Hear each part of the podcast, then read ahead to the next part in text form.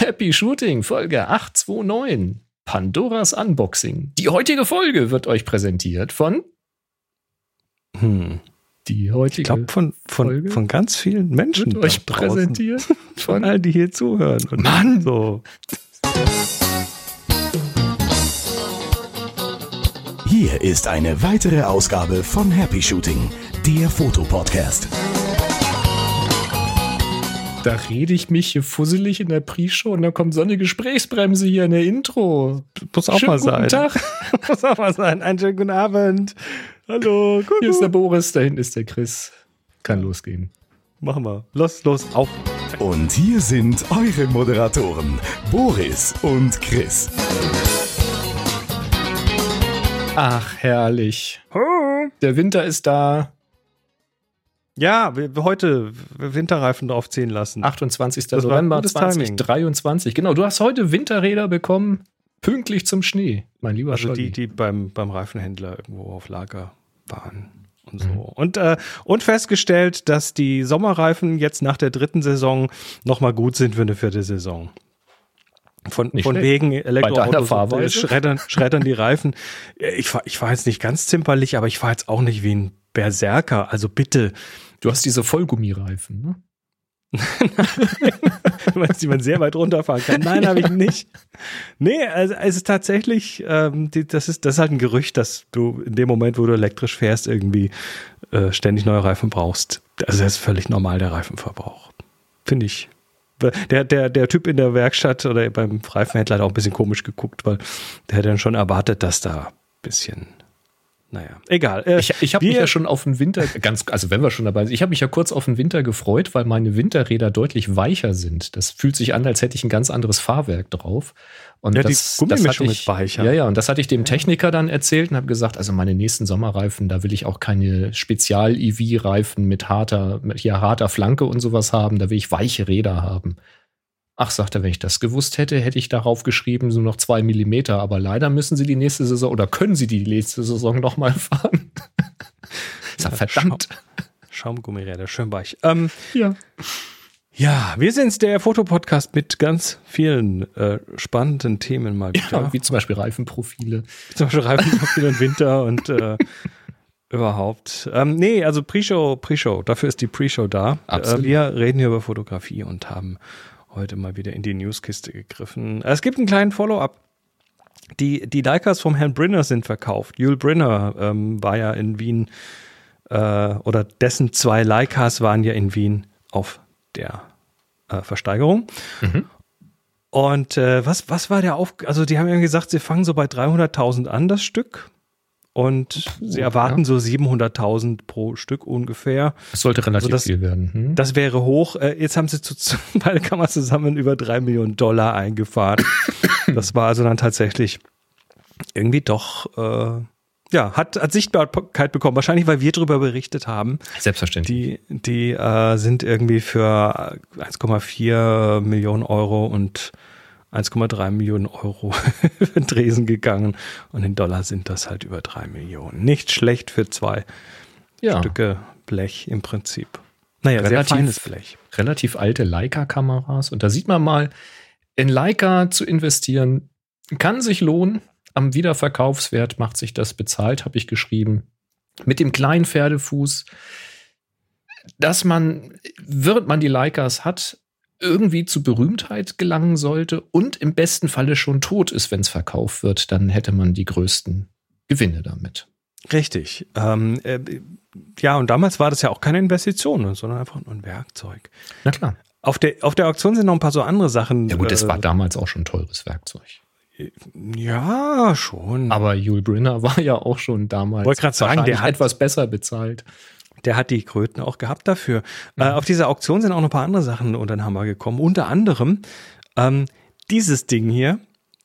Jetzt musst du erklären, was du da zeigst für alle, die Also zuhören. man, man, man sieht eine sehr komische Kamera mit so einem grauen Kasten dahinter und äh, irgendeinem Motor dran und Das sieht aus, als wenn die auf dem Kopf und so. steht. Ja, ja.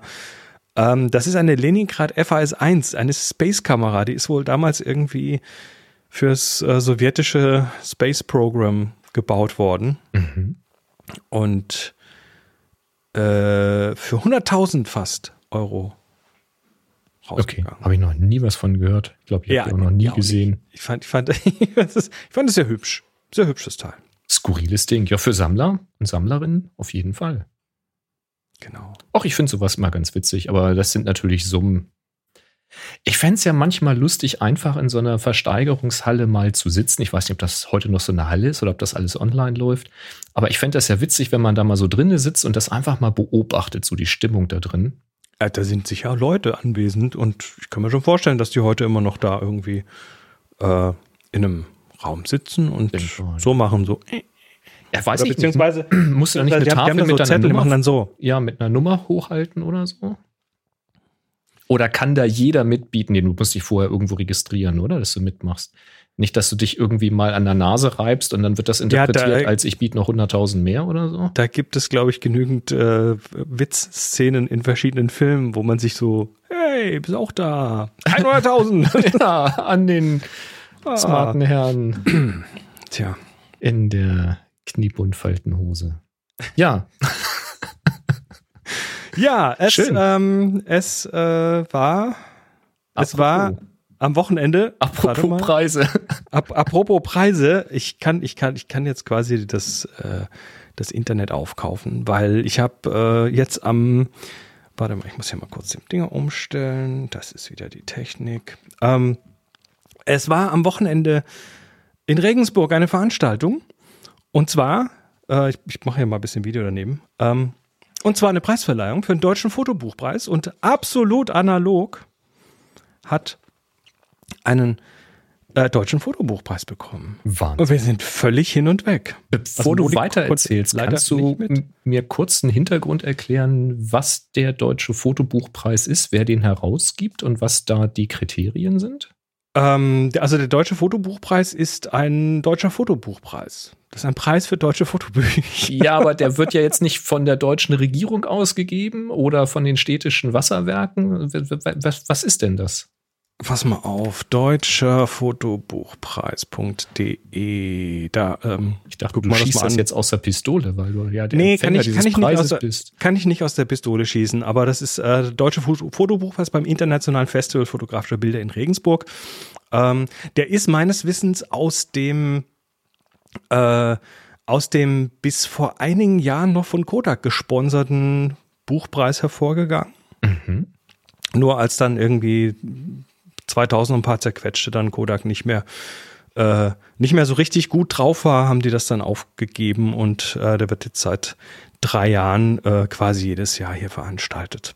Mhm. Und die haben dann diverse Kategorien und in diesen diversen Kategorien gibt es dann ähm, goldene, silberne und bronzene Preise und ähm, ja.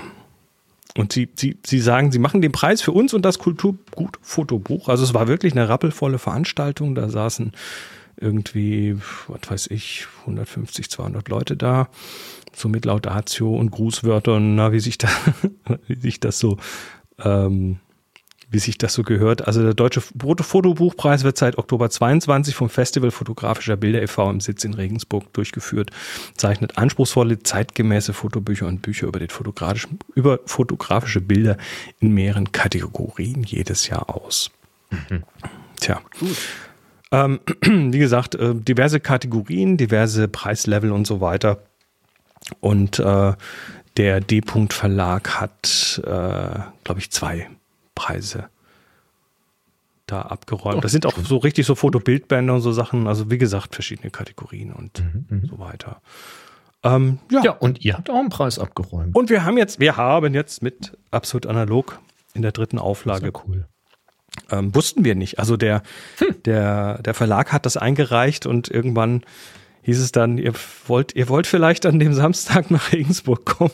So, hm? Okay. Ich war dann zufällig die Woche bei meinen Eltern in Süddeutschland und dann Dann hat sich's das angeboten. quasi, ähm, quasi äh, mitgenommen. Ja, finde ich schön. Ja, absolut analog gibt's ja jetzt schon in der wievielten Auflage?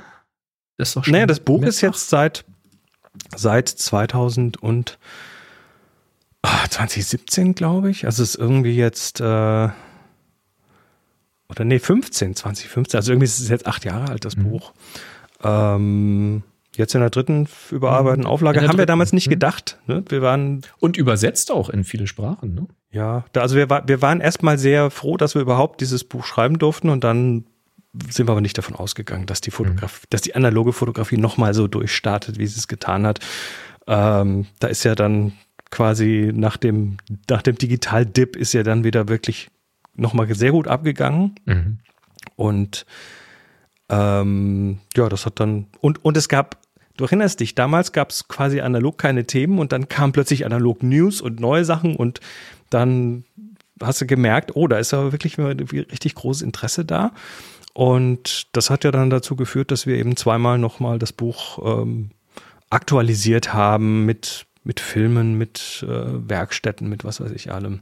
Mhm. Und ähm, ja, und das Thema hat dann so, so viel Interesse gefunden, dass dann das Buch auch äh, übersetzt wurde nach, also erstmal ins Englische, ähm, ins Italienische, es gibt eine italienische Version davon, ins Chinesische. Ähm, ich glaube, das war's. Reicht aber auch. Und Auf jeden Fall. ja, also wir sind, wir, wir, wir, wir sind dem D-Punkt Verlag sehr dankbar. Und wie, wie du weißt und wie ihr wisst, äh, sind da ja dann aus diesem Buch auch noch mal ein paar andere Buchprojekte geworden. Ähm, mal schauen, ob da vielleicht noch was kommt. Eventuell. Strebt ihr weitere Preise an?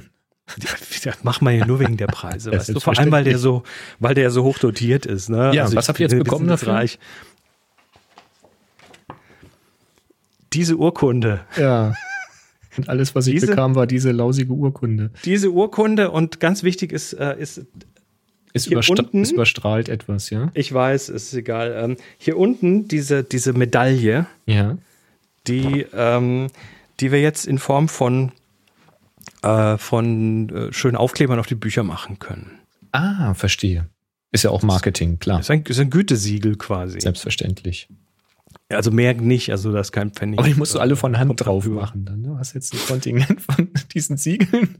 Die müssen Ja, zuerst, von Hand. zuerst mal machen wir die, machen wir die auf die, äh, auf die Online-Version der Bücher drauf. Da muss man es nicht so oft machen. Ja, stimmt. Ähm, Ach, schön, Mensch. Nee, das Ja, freut mich also, wirklich. Ist, wir sind ist, doch, ist doch tatsächlich- toll, so eine Anerkennung zu bekommen, das ist doch herrlich. wir sind tatsächlich echt gerührt, weil Mhm. ja, das, wie gesagt, acht Jahre, da denkst du nicht mehr, dass da nochmal irgendjemand herkommt und sagt, ach übrigens, hier. War, so war ein Thema, dass man nach Jahren nicht mehr dran denkt und jemand kommt, ach übrigens hier, haben wir heute übrigens auch noch. Bleibt dran. Kommt da noch was? So muss man das heute machen mit Cliffhangern. Sehr schön. Dann habe ich jetzt noch ein Thema, was auch, ähm, Das passt auch dazu. Nach ein paar auch Jahren. acht Jahre alt Ach, ist. Warte mal, übrigens. na, nee, vier, fünf, sieben Jahre ist das alt. Ähm, Ja. Erinnerst du dich dran? 2016 ähm, Ja, erinnere ich mich. hatte, hatte, das, das war ja ein super Jahr, war ja super toll. Unter anderem hat Kodak da den Ektachrom neu aufgelegt, Mhm. den Dia-Film. Mhm. Und das haben sie getan, naja, um eben wieder einen Dia-Film zu haben, weil Dia-Filme nun mal fast vom Markt weg waren zu dem Zeitpunkt. Ähm, aber sie haben dann im Rahmen dessen auch angekündigt, die Super 8 Kamera, die neue, Ja. die dann so mit Hybrid und ähm, so mit SD-Karten-Slot für das Audio und dann hast du irgendwie noch ein digitales Bild, glaube ich. Da. Egal, also auf jeden Fall schickst du dann quasi deine Kassette irgendwie ein, also diese Filmkassetten ein und die werden dann mit dem Audio gesynkt oder so irgendwie sowas. Ja, es ging um irgendeinen so einen hybriden Prozess inklusive Scan-Service. Also und, eine äh, Kamera, wir haben die auch- übrigens drüber gesprochen. Ich habe tatsächlich mal rausgeguckt, wer das nochmal nachhören möchte, in der Episode 442 war das. 2016. 442, okay. Also damals war das irgendwie so BTF, na gut. Nochmal Warum Kamera. nicht? Ich erinnere mich auch an lebhafte Gespräche mit einem Kollegen von mir. Der geplante Preis damals waren irgendwie 400 bis 750 US-Dollar, wo ich gleich von vorne gesagt habe, so, mm, kann man nicht vorstellen. Okay. komisch. Mhm. Äh, dann zw- zwei Jahre später, 2018, wurde nochmal irgendwie in der Presse über diese Kamera geredet. Vor allem, weil der Preis an der Stelle nochmal äh, neu gesetzt wurde, weil ich glaube, die haben einfach gemerkt, oh, das geht nicht so. Für den Preis geht das nicht. Da wurde dann von Kodak ein Preis von 2500 bis ungefähr 3000 US-Dollar Mhm. angegeben. Jetzt ist es nochmal vier Jahre später, also 2022, ähm, haben wir nochmal drüber geredet. Ja, in der Folge 782. Ja, ähm, da war dann das Thema Pro Processing-Kosten und äh, Film-Cartridge und so weiter. Also das ging dann so jetzt hoch. Jetzt kommt The Verge und hat einen Artikel zum Mhm. Thema Kodaks neue Super 8 Kamera ist wirklich im Anmarsch. Die kommt jetzt raus. Sie soll jetzt wirklich da sein, ja. Bestellbar. Äh, ich glaub's ja noch nicht ganz. Also noch nicht bestellbar, du kannst dich äh, bewerben, sie bestellen zu wollen. Ja, aber das hat auch seine Gründe. Warum? Weil die werden, die wird wahrscheinlich nicht einfach so in den Läden äh, so neben den Filmröllchen stehen, Unwahrscheinlich. weil, naja, ähm, wäre schon irgendwie cool, aber das Ding wird einfach zu teuer, weil jetzt kommen wir also gleich, gleich mal vorne weg, ohne dass wir das jetzt irgendwie lang nach hinten schieben müssen. Der Preis ist jetzt angekündigt mit vier, äh, mit 5.500 US-Dollar. 5.500 Dollar ähm, das Gerät. Gut, ist ja auch Inflation seit 2016, also Stimmt. Hm. Das Ding hat, ähm, ja, hat einen LCD-Sucher, also einen Digitalsucher. Das ist also quasi, wie gesagt, hybrider Prozess an der Stelle. das fand ich übrigens spannend, möchte ich gleich mal einschieben, ähm, Ja, weil das war da, von Anfang an ja so da, kommuniziert. da ist ein TTL-Sensor drin, der halt im optischen Pfad das Bild abgreift. Da kann ich mir ja nur vorstellen, dass das mit so einem ähm, halbtransparenten äh, Spiegel oder sowas gemacht Ja. wird, genau, irgendwie sowas. Mit dem Strahlteiler. Also ein bisschen weniger Licht auf den Film. Du musst ja, ich dachte erst, dass dann, dann hast du ja kaum noch Licht irgendwie für den Film. Aber ist ja eigentlich Quatsch, weil wir hatten sowas ja schon in anderen Kameras, also Fotokameras. Und du brauchst ja tatsächlich nur ein bisschen Licht für den Sucher, weil du das ja wieder digital aufhellen kannst. Also das wird schon Du brauchst- funktionieren. du, du musst den so äh, splitten, den Strahl, dass der quasi der Großteil auf dem Film landet und ein Genau. bisschen was auf dem Du wirst ein paar Prozent halt verlieren, aber hey. Genau. Und das ist, glaube ich, Früher mit den Super 8s, da sind die äh, Schwiegereltern auch mit einem großen 1000 Watt Strahler, der im Backofen angeschlossen war, durchs Wohnzimmer zu Weihnachten. also, genau. wo ist das Problem? Dann soll es, wie gesagt, einen Slot haben für eine Micro-SD-Karte.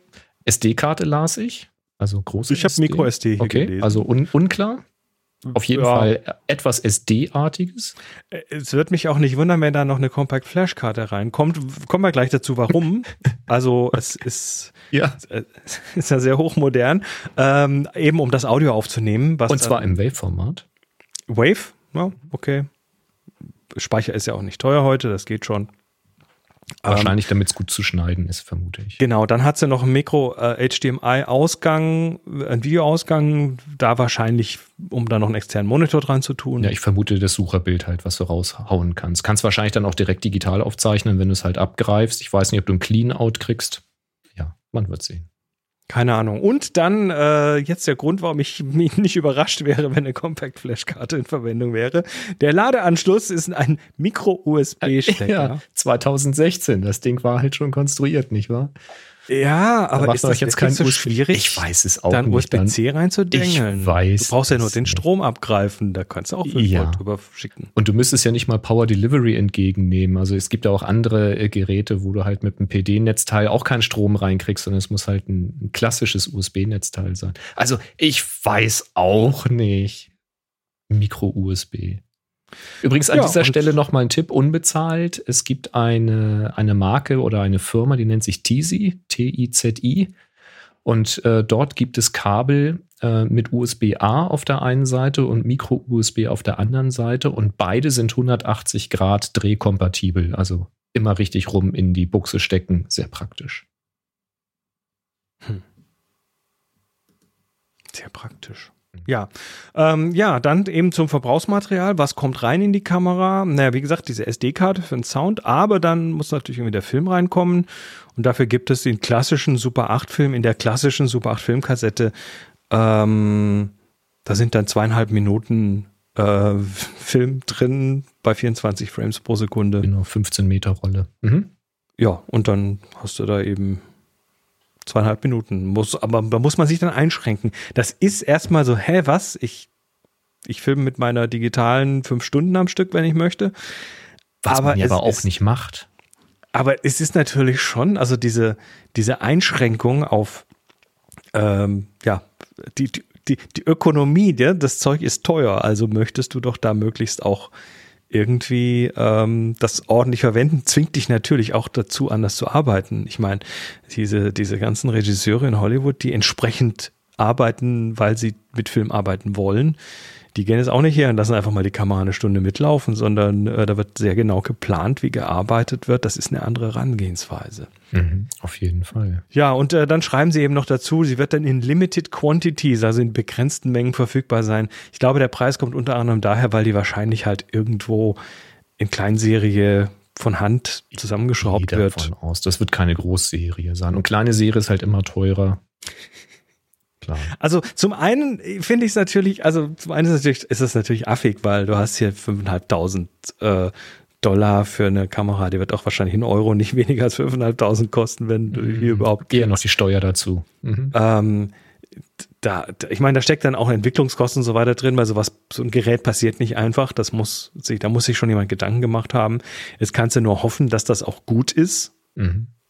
Weil ich meine, ich gucke mir allein schon irgendwie den Handgriff an und denke mir, hm, den hätte ich doch, glaube ich, lieber ein bisschen ergonomischer. Ja, es Sieht zwar vom Design her echt hübsch aus, also Ja. finde ich, so, so schlicht so wie aus, früher mit dem roten Knopf vorne mit dem Zeigefinger zum Starten.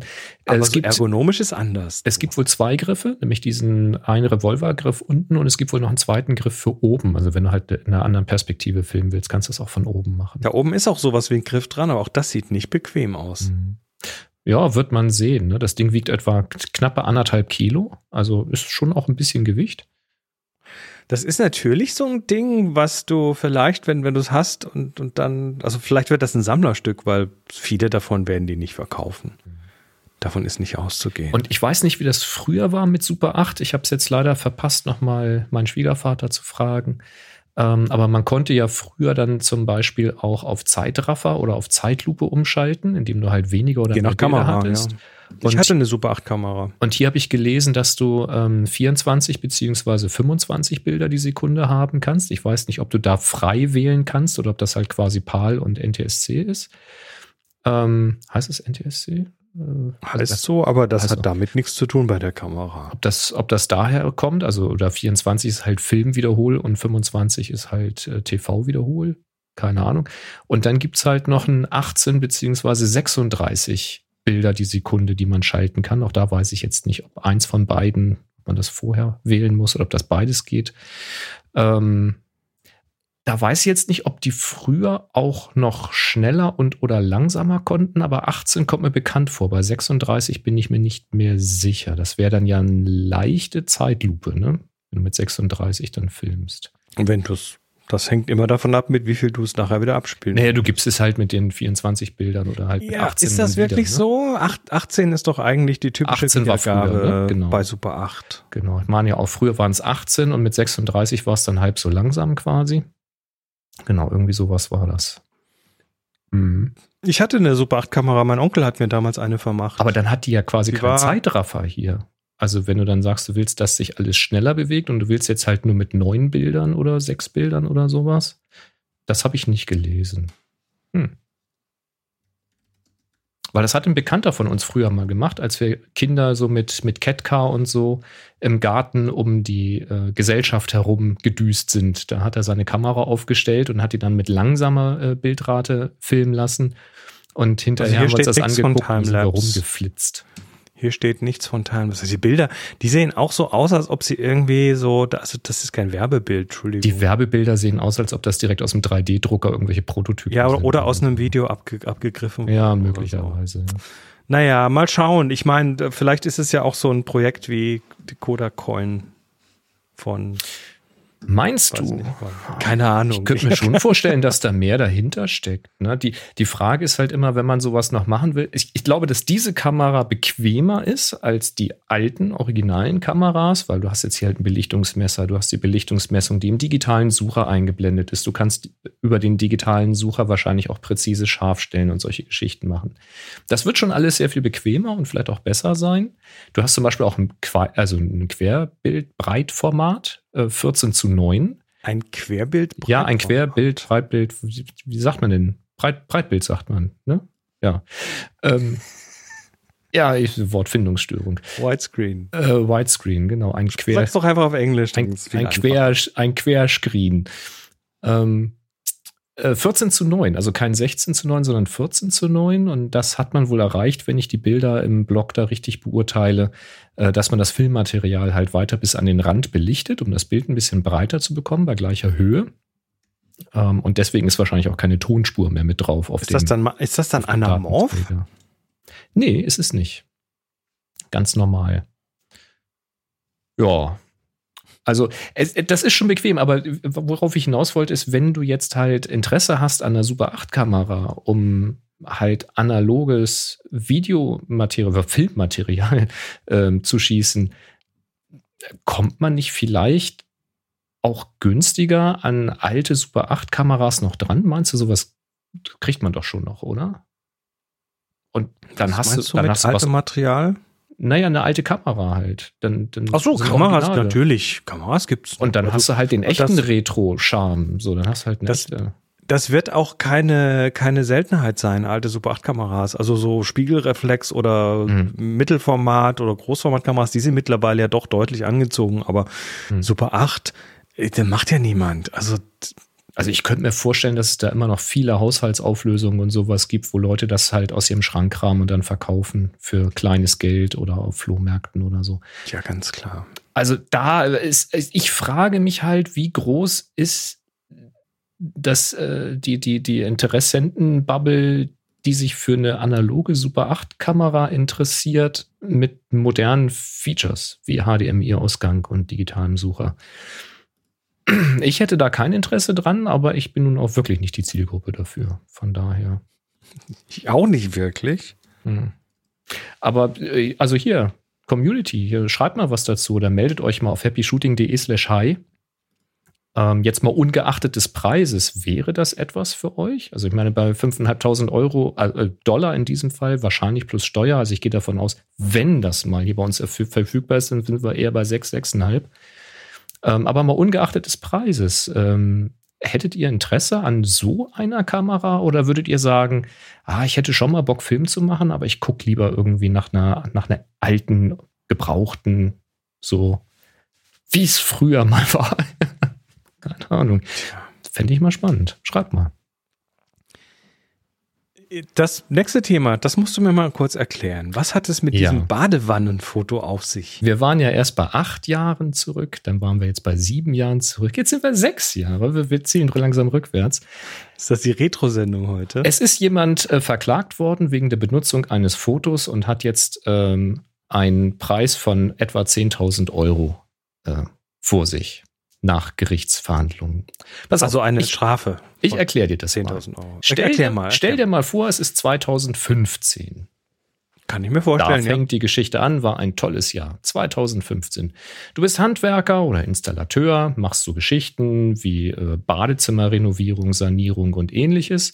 Hast sowieso auch ein Fable für Fotografie, fotografierst deine Geschichten auch, hast da auch Also ein, ein, ein, ein, ein, ein, was? Ein Sanitärinstallateur, der fotografiert. Genau. Also Interesse. Interesse an sein, daran hat und auch stolz auf seine Arbeit ist, die auch fotografisch dokumentiert und immer interessiert ist, ähm, ja, an, an Dingen. So, und er hat auch ein, und du hast auch eine Facebook-Seite, eine Facebook-Präsenz, ne, 2015. Da Installateur fotografiert, hat eine Facebook-Seite und macht da dann Bilder hin. Soweit von seinen, von seinen. Installationen, von Genau. seinen Badezimmern, die er eingerichtet hat. Und weil du Interesse halt an diesem Thema hast, machst du auch ab und an mal eine Google-Suche, weil du mal wissen willst, was der Mitbewerb so macht, vermute ich. Ne? Unterstelle ich jetzt mal, man sucht mal so ein bisschen. Und dann findest du ein Foto von einer interessanten, für dich interessanten Badewanne. Und dann guckst du, oh, was ist denn das? Und dann sagst du, oh, guck mal, da gibt es einen Fotokünstler, der hat hier Lost Places, ne, hat tolle Badewannen gefunden. Und der vertreibt einen Kalender, einen Fotobuchkalender. Mhm. Und der Erlös aus dem Verkauf dieses Fotobuchkalenders kommt einem guten Zweck zugute. Wasserknappheit, Afrika, solche Geschichten. Und dann sagst du als Installateur, Mensch, das ist ja mal eine geile Aktion. Ähm, das verlinke ich auf meiner Seite. Jetzt nimmst du dir ein Foto aus diesem Katalog, was da in der Google-Suche zu sehen war, packst das auf deine Facebook-Seite, schreibst dazu, hier der Fotokünstler sowieso, hat da ein tolles Projekt, der hat einen Fotobuchkalender, da sind solche Bilder drin. Äh, schaut mal, das kommt einen guten Zweck zugute. Und dann verlinkst du die, die, die äh, Projektseite von dem Fotokünstler. Hat sich aber dazu von dem Künstler aus, von dessen Ein Bild Website ein Bild geborgt Genau. und das bei sich gepostet, um dahin zu verlinken. Um dahin zu verlinken mit also Namensnennung. eigentlich Nicht ganz sauber, wie ist wir, nicht ganz sauber. wie wir ne? heute mit unserem Wissen sagen würden. Aber wo ich jetzt sagen würde, so aus meiner, ähm, also ich, wenn ich der Fotokünstler wäre, von meiner Warte aus würde ich sagen, ja, ist jetzt nicht ganz sauber, aber kommt meinem Projekt zugute. Es ist Werbung für mein Projekt. Da macht er jetzt nicht Werbung für sich und sagt, guck mal, sowas könnt ihr bei mir auch kriegen. Und ach, übrigens, da gibt's einen Kalender. Ähm, so. Also, so ist das. Und wir merken uns Facebook. Ja. So.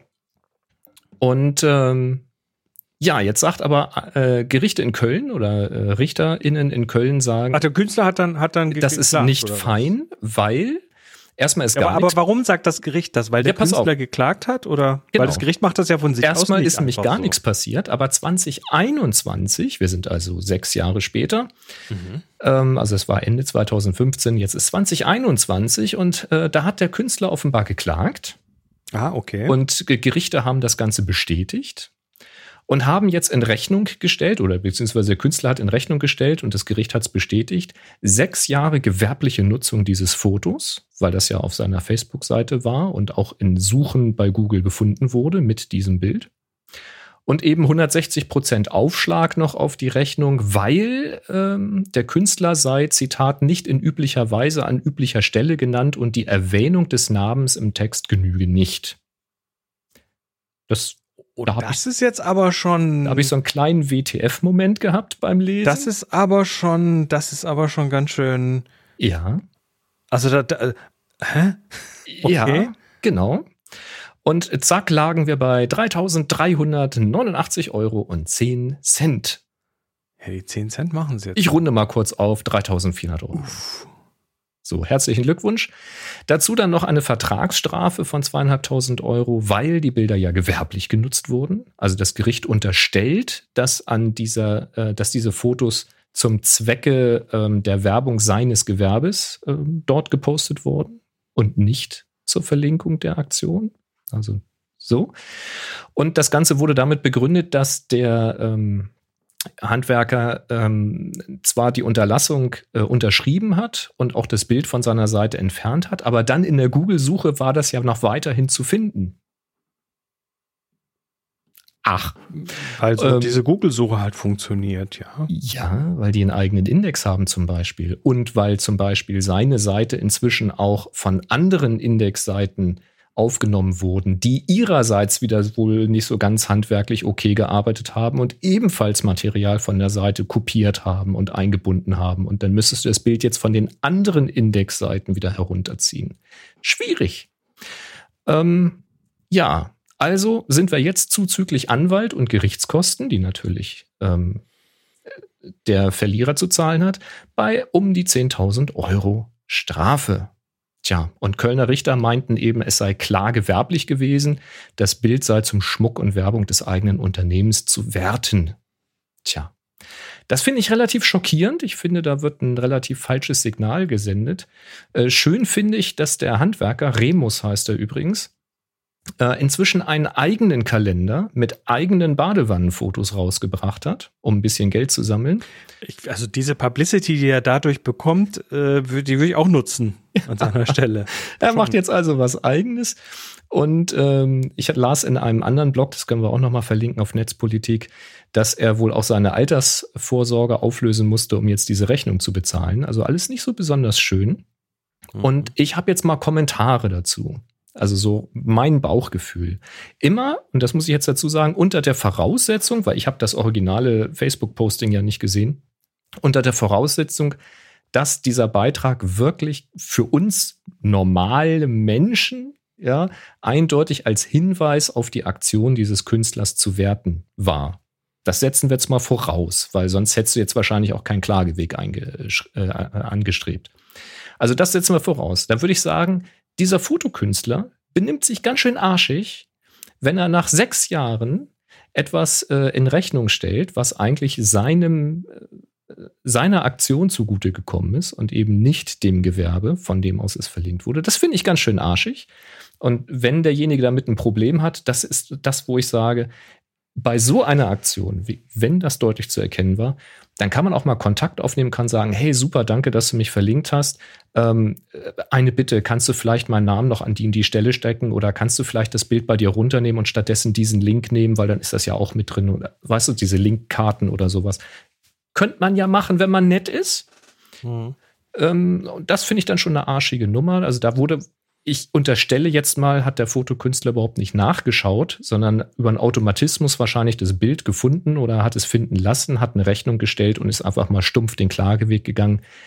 Ich kann das ansatzweise verstehen, weil wenn dir regelmäßig Bilder geklaut werden, die gewerblich eingesetzt werden, ohne dass du davon irgendwie einen Cent siehst, und das ist aber dein Geschäft, davon zu leben, dann guckst du irgendwann vielleicht nicht mehr auf jedes Detail, und äh, sagst, komm, erstmal die Rechnung raus und gefragt wird später.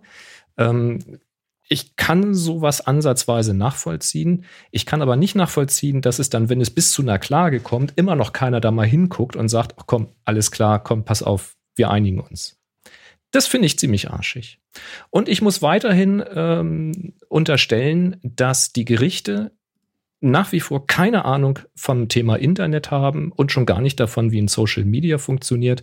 Ich hatte da mal bei Mastodon geschrieben, vielleicht sollten die RichterInnen mal ihre Kinder oder Enkelkinder besser noch fragen. Das unterstelle ich jetzt einfach mal, äh, um mal zu lernen, wie das eigentlich funktioniert. Denn so ein Posting bei Facebook, und das war auch schon 2015 nicht viel anders, hat doch schon nach ein paar Stunden kaum noch irgendeine Relevanz, weil es keiner mehr zu sehen bekommt. Darum, und, du, du, und nach Tagen oder nach Wochen schon gleich mal überhaupt nicht. Du kannst ja. das aus dieser Warte, ähm, darfst du das nicht angucken. Da ist ein Künstler ja. und für den Künstler ist das natürlich auch eine Einkommensquelle. Ja, sag ich ja gerade, ne? ne? Verstehe ich ja. Aber und, unter und der Voraussetzung, der, dass der Link eindeutig als Referenz auf sein Projekt zu sehen war. Ja, also das ist nicht ganz sauber, aber äh, natürlich das Bauchgefühl sagt, das ist Unrecht. Ne? Das ist, also, so kannst du nicht entscheiden. Ja. Das geht nicht. Ähm, nur ist das halt ein deutsches Gericht und es ist halt dummerweise leider das Kölner Oberlandesgericht. Der Kaiser ja. schreibt nämlich auch Kölner OLG halt. Kölner weil, OLG. Alternative weil wer Raubmordkopierer verurteilt bekommen möchte, geht nach Köln oder Hamburg. Und ja, es gibt Gerichte, die bei gewissen äh, Entscheidungen gerne in eine gewisse Richtung entscheiden. Ja. Das ist denen auch ähm, erlaubt. Ja? Das und funktioniert unser Rechtssystem und das ist. Was ich halt dazu halt sage, ist, dass sie das tun, weil sie entweder dumm und unwissend sind. Das ist eine Interpretation. Oder weil sie das ganz bewusst machen, ähm, weil sie da vielleicht nebenher noch irgendwie das toll finden, weil sie da sowieso einen Hass auf dieses ganze Internet und Social Media Gedöns haben. Das sind einfach mal zwei Sachen. Ich unterstelle die mal so aus meinem Bauchgefühl heraus. Das dass es so sein könnte. So. Und wenn äh, das Thema Löschen im Internet geht halt nicht so, Punkt. Ja, das funktioniert nicht, weil da sind Dinge, die landen in anderen Indexen. Du kannst das zwar löschen, aber dann ist das vielleicht nach einem Jahr nicht mehr im Suchindex, vielleicht nach zwei. Du kriegst das nicht weg. Du kriegst ja auch bei Google niemanden mal ebenso als, also du und ich, ruf mal bei Google an und sag, nimm das mal aus dem Index raus. Das ist eine schwierige Kiste. Ja, und selbst wenn es bei Google weg ist, ist es ja bei anderen noch nicht weg. Also ich finde das ganz, ganz mies, diese Nummer. Ich habe ein schönes Beispiel. Ich habe zum Beispiel auch mal jemandem eine Rechnung geschrieben. Der hat sich ein ähm, Bild von mir genommen, um sein Tonstudio zu bewerben. Das war halt ein Foto, das war mal ein Podcast-Titel. Das habe ich im Tonstudio aufgenommen. Ich durfte das verwenden für meinen Podcast. Und der hat dann Werbung für sein Tonstudio damit gemacht, gewerblich da habe ich dann auch gesagt, da diskutiere ich jetzt nicht, da schicke ich eine Rechnung hin, die dann auch bezahlt wurde. Ich fand das arschig. Man nimmt nicht einfach ein fremdes Foto, um dann sein Gewerbe damit zu bewerben. Nö, das ist, das ist nicht nur arschig, so. das ist ein Rechtsbruch. Das ist ein Rechtsbruch. Und da gucken, ja. also mein, mein, also mein Business ist es auch mit diesen Fotos Geld zu verdienen. Also so, ist ja auch nicht nur ein Hobby bei mir. Mhm. Ähm, und da habe ich halt eine Rechnung geschrieben. Dann gucke ich auch nicht, ob das irgendwie nur ein Jugendlicher ist, der äh, auf dicke Hose machen will, sondern der tritt mit einem Gewerbe auf, mit, ähm, mit entsprechenden äh, Einträgen und Anschriften und so weiter und Webseite und dann kriegt er eine Rechnung. Punkt. Hätte er jetzt aber dieses Foto genommen auf seiner Studioseite um zu sagen, hey, ich habe hier einen coolen Podcast gefunden, wo es auch um Studiotechnik geht. Und hätte dann auf meinen Podcast verlinkt. Hätte ich wahrscheinlich gar nichts gesagt. Oder ich hätte ihm eine Mail geschrieben, hätte gesagt, hey, das finde ich super, dass du mich verlinkst, kannst du stattdessen bitte dieses Bild nehmen weil das andere ist ein Bild vom Tonstudio. Da habe ich ja auch nur die Berechtigung, das für mich zu benutzen, nicht, dass du noch Stress vom anderen Tonstudio kriegst. Dann hätten wir das vielleicht geklärt. Das ist halt eine andere Voraussetzung. Ja? Und ich weiß nicht, ob man da nicht auch als Künstler, der die Bilder ins Internet stellt, mal ein bisschen genauer hingucken muss, wie es genutzt wird, um dann mal so ein bisschen mit Augenmaß zu agieren und auch von richterlicher Seite mal ein bisschen Du, du so schaffst dann, ja, ja, ja, ja, nein, du schaffst dann halt eine Präzedenz und die wird dir vielleicht wieder an anderer Stelle falsch ausgelegt.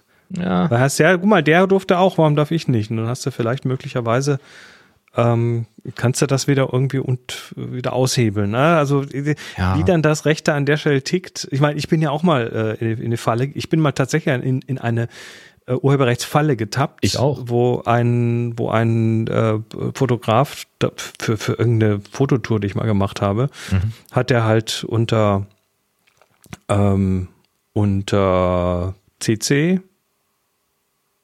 war es sogar Public Domain, irgendwie auf jeden Fall hatte der irgendwo seine Bilder online stehen mit diesem entsprechenden Lizenzvermerk und äh, ich war dumm genug, um das dann auch und habe das verwendet, ein Bild mhm. und das Bild ähm, mit, mit, mit Quellenangabe, Link und, und Lizenz, wie sich das gehört. Und habe leider von dem Original, äh, von der Website, wo ich es mir geholt habe, keinen Screenshot gemacht. Das hätte mir möglicherweise ein bisschen geholfen. Mhm. Und plötzlich kam dann eben auch äh, ein Brief vom Anwalt, äh, Bild kommerziell genutzt und nicht erlaubt und so. Und natürlich war diese Seite, wo das Bild ursprünglich drauf war mit der Lizenz, war halt nicht mehr da und mhm. äh, anstatt, stattdessen war dann irgendwo anders auf dessen Website das Bild als copyrighted und was weiß ich wie. Also es war halt letztendlich klassische Falle. Ja. Letztendlich war es war eine echte Falle und letztendlich mhm. äh, hatte ich überhaupt keine Handhabe. Das deutsche Recht ist an der Stelle ganz ja. eindeutig. Und äh, der war, der war im Ausland, hat sich aber einen deutschen Anwalt geholt und mhm. hat das dann quasi, und dann hat sich halt rausgestellt, der Mensch verfolgt solche Sachen. Also der, der stellt solche Fallen und verfolgt die und es ist bisher noch keinem gelungen, ihm das nachzuweisen. Und ähm, es gibt reichliche. Ich habe äh, ein schönes Gegenbeispiel, dass es eben auch anders gehen kann. Ähm, hatte ich in, vor Jahren auch schon mal hier im Podcast erzählt, sei noch mal kurz erinnert. Ich habe mal einen Podcast beworben ähm, mit Models. Ne? Hatte ich hier ein Model als Modeltrainerin engagiert und die hatte mir ein Foto von sich mitgebracht, weil ich wollte ja den Podcast mit ihr, also meinen, äh, mein Podcast, meinen Workshop mit ihr bewerben mit einem Foto von ihr. Wir hatten noch keine Zeit, eigene Fotos zu machen und sie hatte mir dann ein Foto von einem ihrer Model-Shootings gegeben, von einem anderen Fotografen. Und dann sagt sie, das müsste eigentlich okay sein, weil sie darf das halt für sich ja benutzen, also für ihre Zwecke, um sich zu bewerben, weil es halt ein äh, Time for Print Shooting oder sowas war und dann kann sie das Bild ja auch benutzen. Und dann hat sie mir das Bild gegeben und unter dem Bild drunter stand dann noch der Name des Fotografen, also Foto von und dann der Name des Fotografen. Und das habe ich auch drin gelassen im Bild, weil ich gesagt habe, okay, das ist nicht mein Foto, das ist von einem anderen Fotografen aufgenommen, ist ein ganz anderer Stil. Die Bilder so in dem Stil mache ich ja gar nicht. Aber ich nehme das hin, weil das ist die Werbung für äh, das Model und damit die Modeltrainerin. Und habe das auf meine Shopseite gestellt. Und es dauerte gar nicht so wahnsinnig lange. Äh, also ich war dann auch doof, weil ich hatte in der Zwischenzeit Fotos mit ihr gemacht. Ich hätte eigene Fotos gemacht und habe aus purer Vergesslichkeit und ein bisschen auch aus Faulheit das Bild nicht ausgetauscht, weil Workshop stand jetzt eh schon fast an und dann wäre es eh vorbei gewesen. Also was soll's. Und dann flatterte mir Post am Wochenende ins Haus. Ein ganz dicker Umschlag mit einer mehrseitigen Aufstellung von Kostennote und Aufschlag wegen gewerblicher Nutzung ohne Absprache und Pipapo. Und das war eine richtig, richtig hohe Summe. Dann habe ich erstmal geschluckt und denke, okay, aber wieso denn eigentlich? Und dann habe ich mit dem Model gesprochen, dann sagt sie, das kann ja irgendwie nicht sein, aber der, mit dem Fotografen hat sie sich eh verkracht gehabt und ähm, die haben sich dann nicht mehr so gut verstanden und auch nicht mehr miteinander gesprochen. Ich sage, warte mal, ich, ich telefoniere mal mit dem, ich rufe den mal an. Dann habe ich den angerufen, habe ihm das erklärt und habe gesagt, du, das mag jetzt technisch gesehen richtig sein, dass ich mich nicht auf das Wort des Models hätte verlassen dürfen. Ich hätte da vorher nachfragen müssen, ob das wirklich in Ordnung geht. Ich sage aber, das war jetzt im guten Glauben. Ich sage, ich kann dir diese Rechnungsnote schon bezahlen. Ich sage aber, dann brauche ich auch die nächsten drei Workshops nicht mehr machen, weil dann habe ich ja nichts mehr davon. Ähm, ich sage, das ist jetzt ein bisschen doof gelaufen. Und dann, ich sage außerdem, dein Name steht da auch drauf und äh, so. Also es ist klar, von wem es ist. Und ah, und dann, hm, dann druckst du auch ein bisschen rum und dann sagt, okay, pass auf, also ganz wegnehmen will ich die Rechnung nicht, weil du hast ja schon Scheiße gebaut. Aber ja, hast schon recht, der Name ist drauf, damit komme ich eh nicht durch und so und so und so. Und dann haben wir uns auf eine deutlich, deutlich geringere Summe geeinigt. Ähm, ich habe das dann auch nochmal schriftlich von ihm bekommen und ich sage, ist auch in Ordnung. Ich sage, Fingerklopfen ist okay, aber verstehst du schon. Ne? Und äh, dann haben wir quasi so unter Kollegen, haben wir da einen Deal gemacht. Und das fand ich super fair, weil ja, ich habe einen Fehler gemacht, da gehöre ich für bestraft, das ist in Ordnung, das ist Pech gehabt. Ähm, aber man konnte mit ihm wirklich reden. Das rechne ich ihm ganz, ganz hoch an, dass er da nicht gleich gesagt hat, nö, wenn du nicht zahlen willst, dann geht das vor Gericht. Dann wird es noch teurer. Ähm, das finde ich super. Und ich denke, irgendwas in der Art hätte auch dieser Fotokünstler hier mit diesem Handwerker machen können, äh, wenn er sich da so angegriffen fühlt, hätte auch sagen können, du pass auf, das war jetzt falsch, da du weißt schon, als Gewerbe musst du dich informieren, dann kriegst du jetzt hier mal eine kleine Fingerklopfstrafe, ne? können ja auch 1000, 2000 Euro sein. Aber diesen Weg durchzuziehen, ich finde es nicht fein. Fein gefühlt ist das nicht. Nee, natürlich nicht. Ich bin für mehr Menschlichkeit. um einen Übergang wie, zu schaffen. So, mehr Menschlichkeit, also so wie das in, äh, in, in Fotos ja gerade so ganz wichtig ist. Ne? Ja. Das äh, Authentizität nennt man das auch. Ne? Also was viele nicht aussprechen können, sehr lustig immer. Authentizität, mhm. Authentifizieren. Mhm. Naja, ja. Bilder, ja, Fotos. Bilder. Fotos macht man, indem man irgendwo auf den Knopf drückt. Also ein Gerät mit mit hinten einem Sensor und vorne Glas. Und das ist ein Raum mit zwei Löchern. Vorne kommt Raum mit zwei Löchern rein. Das andere kriegen wir später. Ja, das, äh, das nennt man eine Kamera und so wurden viele Jahre lang Bilder gemacht und da hat sich eigentlich in den Grundsätzen, in den physikalischen Grundsätzen nichts geändert. Mhm. Ähm, dann gab es die Malerei, dann gab es noch irgendwie irgendwann mal so Sachen wie Photoshop, die das Ganze noch etwas ja, biegsamer gemacht haben. Und ja, mittlerweile gibt's die KI. Und die KI, ähm, die sorgt halt doch wieder für Probleme oder für neue Spannungen und so weiter. Wir haben es jetzt gerade, ne, jetzt äh, hast du gesehen, politische äh, Zentrum für politische Schönheit, die Scholz-Geschichte. Nein. Uh, unser Bundeskanzler wurde, es wurde ein Video veröffentlicht, äh, wo Scholz äh, in einem großen Ding irgendwie die AfD verbietet.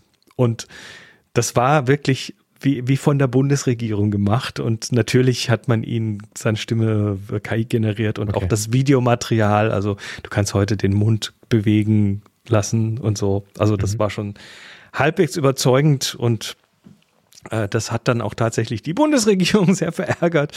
Und äh, es werden jetzt irgendwie, wird untersucht, ob es jetzt Konsequenzen gibt. Dann hat dann der äh, wer war es? Thilo Jung auf der Bundespressekonferenz noch nachgefragt, ob, äh, ob, ob denn jetzt die Konsequenz daraus wäre, dass äh, der Bundeskanzler vielleicht in Zukunft ein, ein bisschen mehr lebendig spricht, weil dann könnte die KI das nicht so leicht nachmachen. Hat er nicht wirklich gefragt? Doch hat er gefragt. Fand der Mensch dann, der da vorne am Podium saß, nicht so lustig, aber okay. Ja, die finden ähm, nie lustig, wenn Jung was nachfragt. Äh, jedenfalls war, war, also das Thema KI ist ein Thema und es wird nicht weniger vom mhm. Thema her.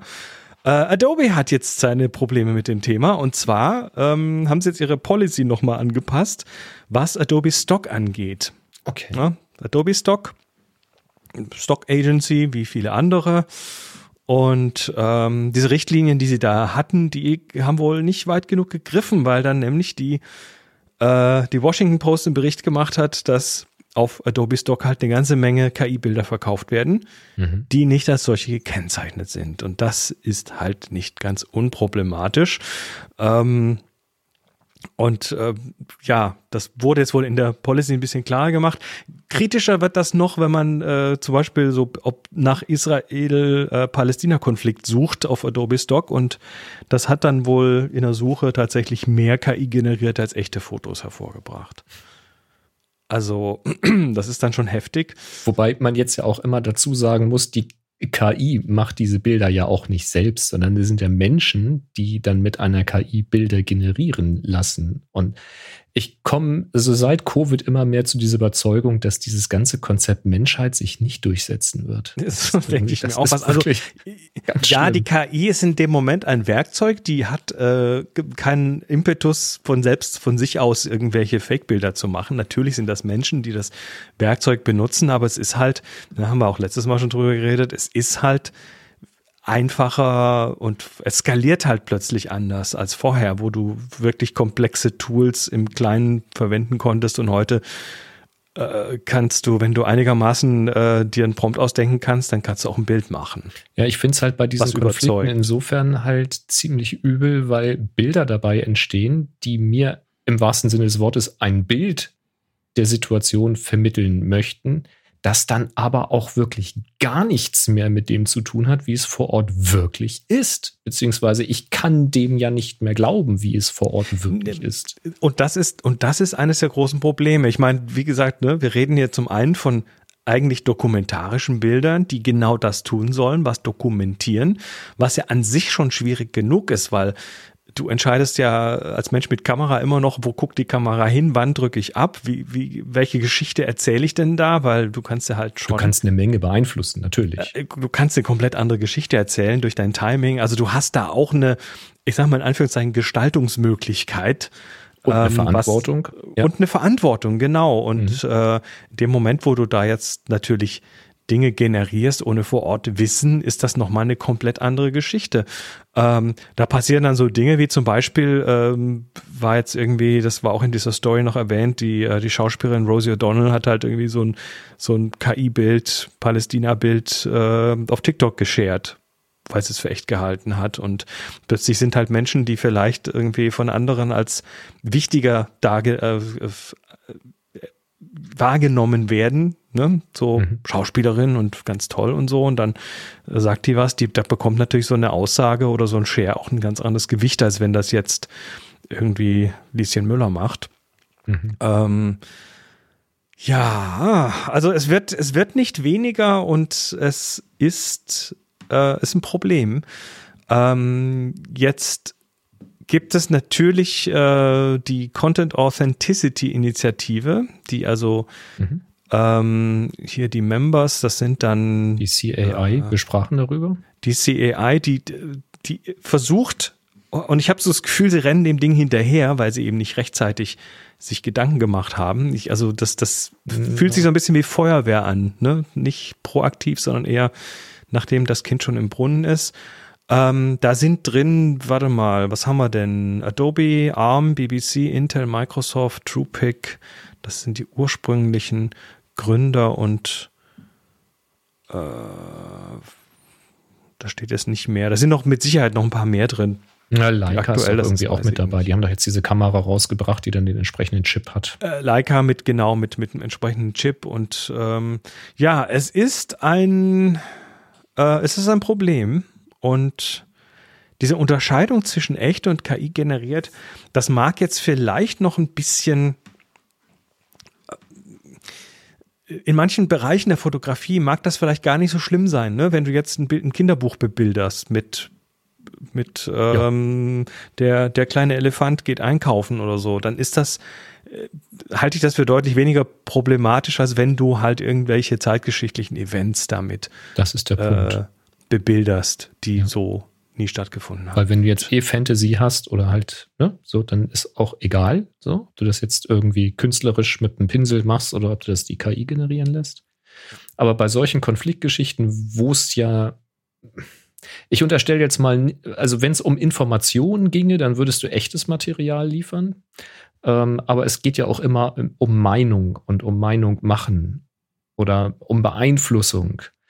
Und äh, ja, da finde ich das schwierig, weil naja. ich als Mensch, wem, wem soll ich denn dann noch trauen, wenn ich dann solche Bilder Eben. von dem das Konflikt ist das sehe? Hauptproblem. Dann das ist das Hauptproblem. Ja, also entweder kriege ich einen völlig falschen Eindruck und stelle mich vielleicht auf eine falsche Seite, falls es überhaupt sowas wie eine Seite gibt. Das hängt jetzt immer sehr vom Konflikt ab. Ähm, oder ich äh, tendiere dazu, mich einfach überhaupt nicht mehr für andere zu interessieren, weil ich sowieso nichts von dem glauben kann, was mir da präsentiert wird. Also mache ich es gleich wieder zu. Und das Aber ist ja auch nicht so gut. generative Bilder oder generierte Bilder haben halt das Zeug, dass sie dass sie das, dass sie Vertrauen erodieren. Ne? Das Vertrauen, was wir bisher in Bilder hatten, wobei man muss sagen, seit Photoshop ist das auch wirklich, ähm, kannst du den Bildern auch wirklich nicht mehr trauen. Und wir haben ja tatsächlich auch einen Lernprozess. Ne? Also als Gesellschaft müssen wir vielleicht auch erstmal ein paar Mal richtig auf die Schnauze fallen, bis wir dann irgendwann mit diesen Bildern vielleicht ein bisschen anders umgehen, auch ein bisschen skeptischer. Es ist also so eine Sache, da, da ich bin mir nicht ganz sicher, ob das jetzt wirklich so, so wirklich dramatisch ist, aber es hat das Zeug dazu, Hat das zumindest dazu, jetzt kurzfristig. Ähm, äh, solche Probleme zu generieren. Ne? Das wird natürlich, so Material wird natürlich dann auch verwendet, um damit Propaganda zu machen und so weiter. Mhm. Und es gibt halt genügend Leute, die nicht wissen, wie gut das Zeug mittlerweile ist und dann auch gar nicht erstmal davon ausgehen, dass das vielleicht eventuell generiert sein könnte. Ähm, Ich denke, wir müssen da alle sehr viel lernen. Und, und das geht natürlich am besten, wenn wir selbst auch mal mit diesen Tools spielen. Ne? Das ist immer relativ wichtig. In dem Moment, wo du die, die Finger in die Ohren steckst und la la la rufst, kannst du dir kein Bild von der Sache machen, weil du dich dem verweigerst. Also ich glaube, ich Mhm. glaube tatsächlich, äh, dass es wichtig ist, dass, dass die Leute mit diesen Sachen spielen. Du kannst ja mittlerweile an ganz vielen Ecken Sachen äh, schon mal anfassen. Vielleicht nicht das, vielleicht nicht gratis das High-End-Zeug, aber Ja, um, Trotzdem gibt es viele Um ein Gefühl zu kriegen, reicht das. Da gibt es schon aber du inzwischen brauchst, eine Menge. genau, ein Gefühl zu kriegen ist vielleicht schon mal nicht schlecht und ähm, solltet ihr mal irgendwie solchen Tools über den Weg laufen, dann ähm, spielt doch mal. Der, der Holger schreibt ja noch, das klingt so ein bisschen wie diese, ähm, wie nennt er es, diese Die ethischen, ethischen Tierfotos, ja, diese E- Ethical Exif Geschichte, also freiwillig labeln, ne, das ist halt die Sache und du kannst nicht zuverlässig automatisiert rauskriegen, sind die Sachen jetzt aus der KI oder nicht. Ja. Und äh, insofern Das heißt das Nummer. eigentlich, dass die Empfänger sich da ein bisschen bilden müssen.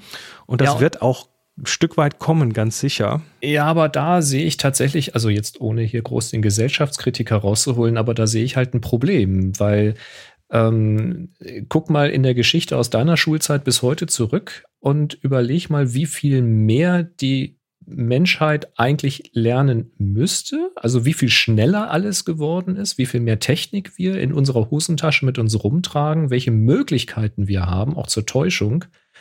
Und ich behaupte, der Mensch an sich, jetzt mal von uns paar Nerds, die vielleicht noch am Puls der Zeit sind und uns dafür interessieren, auch in unserem, man muss ja inzwischen sagen, Alter, ja, ähm, äh, vielleicht gerade wegen unseres Alters, weil wir noch die Ursprünge kennen. Also wir haben die ganze Geschichte mitgekriegt. Wir interessieren uns dafür. Wir kriegen Ja, das noch mit. wenn ich, Ich glaube, die Menschheit ist einfach, die Menschheit ist, glaube ich, die, es, es gibt immer einen Grund, eine Ja. Grundmenge an, an Leichtgläubigkeit. Ich glaube, die ist, die ändert sich über die Jahrhunderte nicht. Wenn du guckst, dass äh, um 1900 es irgendwie Seancen gab und irgendwelche Leute Fotos, ge, ge, ge, ge, gefakte Fotos von Feenwesen und Geistern und so weiter dann für echt gehalten haben und das irgendwie, also solche Sachen gab es schon immer in irgendeiner Form. Klar. Da ist schon immer aber die Täuschungen werden halt immer besser. Ne? Und wenn du jetzt sagst, ein Olaf Scholz. Nein, die Leute haben das damals so geglaubt, wie als ob es echt wäre.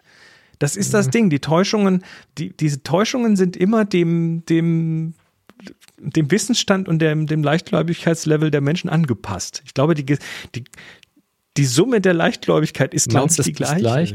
Ich wünschte, es ist so. Äh, Also auch da bitte ich mal um eure Meinung. Ich hoffe, dass da beruhigende Meinungen zurückkommen, weil mein Gefühl ist eher, dass es schlimmer wird. Also dass die Täuschungen so gut werden, dass auch die getäuscht werden, die sich eigentlich damit auskennen sollten und entweder aufgeben und einfach gar nichts mehr glauben oder Also- gar nichts mehr machen oder ähm, Du ja, hast aber auch nicht. schon mal irgendwie, du bist auch schon mal auf ein, ein, irgend so ein, irgend so ein Spam-E-Mail rein, drauf, drauf reingefallen, hast irgendwo drauf geklickt. Hast du auch schon mal. Also ich auf jeden Fall auch schon mal. Ne? Du, du findest, wüsste ich. ja, doch. Ohne jetzt also, angeben zu wollen, wüsste ich nicht. Ich bin reingefallen auf einen Typen, der mir ein iPad verkaufen wollte. Ah, ah, siehste, Mhm. du, ah, du Leichtgläubiger. Ja, also der hat mich Sachen, abgezockt. Sachen, Der ist inzwischen ge- eingeknastet, aber ähm, ja, immerhin. Weißt du, und genau, gefunden. David sagt, es glauben noch immer viele Leute, was sie in der Zeitung lesen und im TV sehen. Ja, weil, ist so. weil, weil halt, das Problem ist dann, dass das oft gar nicht mit bösem Willen passiert, sondern weil die Leute, die Leute haben halt Zwänge, unter denen sie sind. Das sind Zeitzwänge, Geldzwänge und ähm, dann haben sie keine Zeit, sich mit dem Thema intensiv zu beschäftigen. Als ich mal mit, mit 17 in einer Band irgendwo aufgetreten bin, da hat der Mensch, der das dann in die Zeitung, der dann in der Lokalzeitung drüber geschrieben hat, ähm, hat dann von dem Typen am Kicksport geredet Hm. weil er sich vertippt hat oder verschrieben hat bei Keyboard und das irgendwie keiner korrigieren konnte, weil es keiner gewusst hat oder nicht wissen wollte. Ne? Hm. Also, Red Knight hat ein schönes Foto gepostet, ähm, wo sich die Pandora vorstellt und uns willkommen heißt zu ihrem neuen Unboxing-Video. Ja, die Büchse der Pandora, sie ist geöffnet. Das sehe ja, das Meme so. habe ich schon gesehen, ne? Hi, it's me Pandora. Welcome to my new Unboxing Video. Die, der, der, die, oder, oder wie man im Englischen so schön sagt, die The Can of Worms, ne? Ja. die Büchse Würmer vom, vom, vom Angeln, die ist halt, wenn die mal auf ist, da kriegst du die Würmer auch nicht wieder rein, ja. Es ist im Augenblick tatsächlich eine Beobachtung, ähm, weil ich halte die Werkzeuge, die damit möglich sind, oder wenn man es als Werkzeug nutzt, das halte ich nach wie vor für faszinierend. Ich nutze das sehr, sehr gerne zur Bildbearbeitung, weil es mir sehr, sehr viel Zeit spart und zu viel besseren Ergebnissen führt, als ich das in Handarbeit äh, schaffen könnte. Erst recht in der Zeit. Ähm, das mag ich sehr, sehr gerne. Man kann damit tolle Sachen machen. Wie du auch gesagt hast, wenn du jetzt irgendwie ein Bilder, äh, ein Kinderbuch oder überhaupt ein Buch illustrieren möchtest oder äh, Podcast-Kapitelbilder machen wolltest oder so, da kannst du tolle Sachen mitmachen. Das macht einen großen Spaß. Ähm, aber es ist eben auch ein sehr, sehr viel größeres Risiko daraus entstanden, weil es einfach missbraucht wird, wie so quasi jede Technik missbraucht wird. Und ähm, ich denke, das Verstörende daran ist, das hast du ja mal schon vor, vor ein paar Wochen, wenigen Monaten erzählt, die Geschwindigkeit, die das aufgenommen hat. Und es ist im Augenblick noch kein Ende der Beschleunigung zu erkennen für mich. Also das, das geht ganz schön los. Wir Das werden jetzt sehen, ob ja, das ja. relativ schnell vor die Wand fällt, zerplatzt und runterbröselt und dann ist vorbei. Ähm, oder wie lange diese Beschleunigung noch anhält. So, ne? Also wo, wo sind wir auf dem Graph der Entwicklung? Ähm, das wird noch spannend zu sehen sein. Ähm, ich, ich bin inzwischen so weit, dass ich immer noch sehr euphorisch bin, aber dass meine, mm, wie soll ich sagen, dass meine Angst davor, was das anrichten kann, gesellschaftlich auch langsam zunimmt. Ich wäre dafür, dass wir als alle mal uns irgendwo eine KI suchen und mal ein Bild generieren von Pandoras Unboxing. Ja, Ne? Macht mal. Packt mal in die Kommentare oder auf, auf den Slack oder so. Ich habe noch zwei Videotipps. gerne. Machen wir mal. Ähm, und zwar ist der erste äh, nicht ganz sicher, also das lief mir jetzt wieder durch die Timeline. Äh, nicht ganz sicher, ob wir da schon mal drüber geredet haben, aber ich fand es dann doch irgendwie äh, sehr schön, weil wieder so ein paar Sachen drin waren, die, die ich äh, interessant fand. Und das ist das Le die Leica-Geschichte, HR-Fernsehen. Ne? Das hat dann irgendjemand auf YouTube gepackt, weil Mediathek und so. ähm, ja, da verschwinden die, die, die Sachen immer so blöderweise. bekloppt, ja. Ja, ja. Auch wieder so ein rechte Scheiß, ey. Also es geht, es geht um die, um die äh, Geschichte von Leica. Das ist schon ein paar Jahre alt, das Video, nämlich ich glaube elf Jahre alt. Das mit Interviews mit verschiedenen Menschen. Da wird dann noch von der neuen digitalen Leica, von der M9 geredet. Ähm, und über die elektronische Abteilung, die 1994 gegründet wurde. Und so. Ähm, war, war aber wieder so ein Video, was ich so nebenher laufen lese und dann ähm, ja, wird, so- wird so ein bisschen über, über, ja, wie gesagt, die Geschichte, aber auch was Leica jetzt macht, also ähm, dass sie jetzt drei von, voneinander unabhängige, unabhängige Unternehmen sind, Mhm. nämlich einmal die Kamera aus Solms, das äh, Leica Geosystems in der Schweiz und Leica Microsystems, die Mikroskope, Hm. die äh, im Moment alle davon profitieren, dass es Leica ganz gut geht. Und äh, auch so ein bisschen die Geschichte, wie dann der Investor an Bord kam und ja mittlerweile auch noch ein amerikanischer Investor mit an Bord ist. Also Leica ist nicht mehr so, nicht mehr so das kleine Familienunternehmen. Ja, schick. schon einiges. einiges passiert. Also das äh, Video packen wir mal in die Show. Dann habe ich noch einen zweiten Videotipp. Und den, äh, ja, ist auch einer, wo ich mir so nicht so ganz sicher bin, ähm, ob das hier schon mal kam. Das Thema ist auf jeden Fall hier schon ein paar Mal durch. Und zwar äh, auch ein irgendwo aus der Mediathek befreites Video. Firmen am Abgrund, das unter das Fotounternehmen Kodak. Ne, es geht halt um die Geschichte Kodaks und wie Kodak, äh, ja, letztendlich geht es im Wesentlichen, also es geht um die Geschichte, aber natürlich dann im Wesentlichen auch äh, über den Untergang von Kodak, weil mhm. die Firma ist ja heute deutlich kleiner als früher und ähm, äh, hatte mal den hatte mal 90 Prozent des amerikanischen Filmmarkts. Das musste mal geben, 90 Prozent ja, ja. eines Marktes. Ähm, die und was sich vor unverwundbar, allem, so wie Nokia seinerzeit auch. Äh, ja, jein. Und das ist das Interessante an diesem, äh, an diesem Film.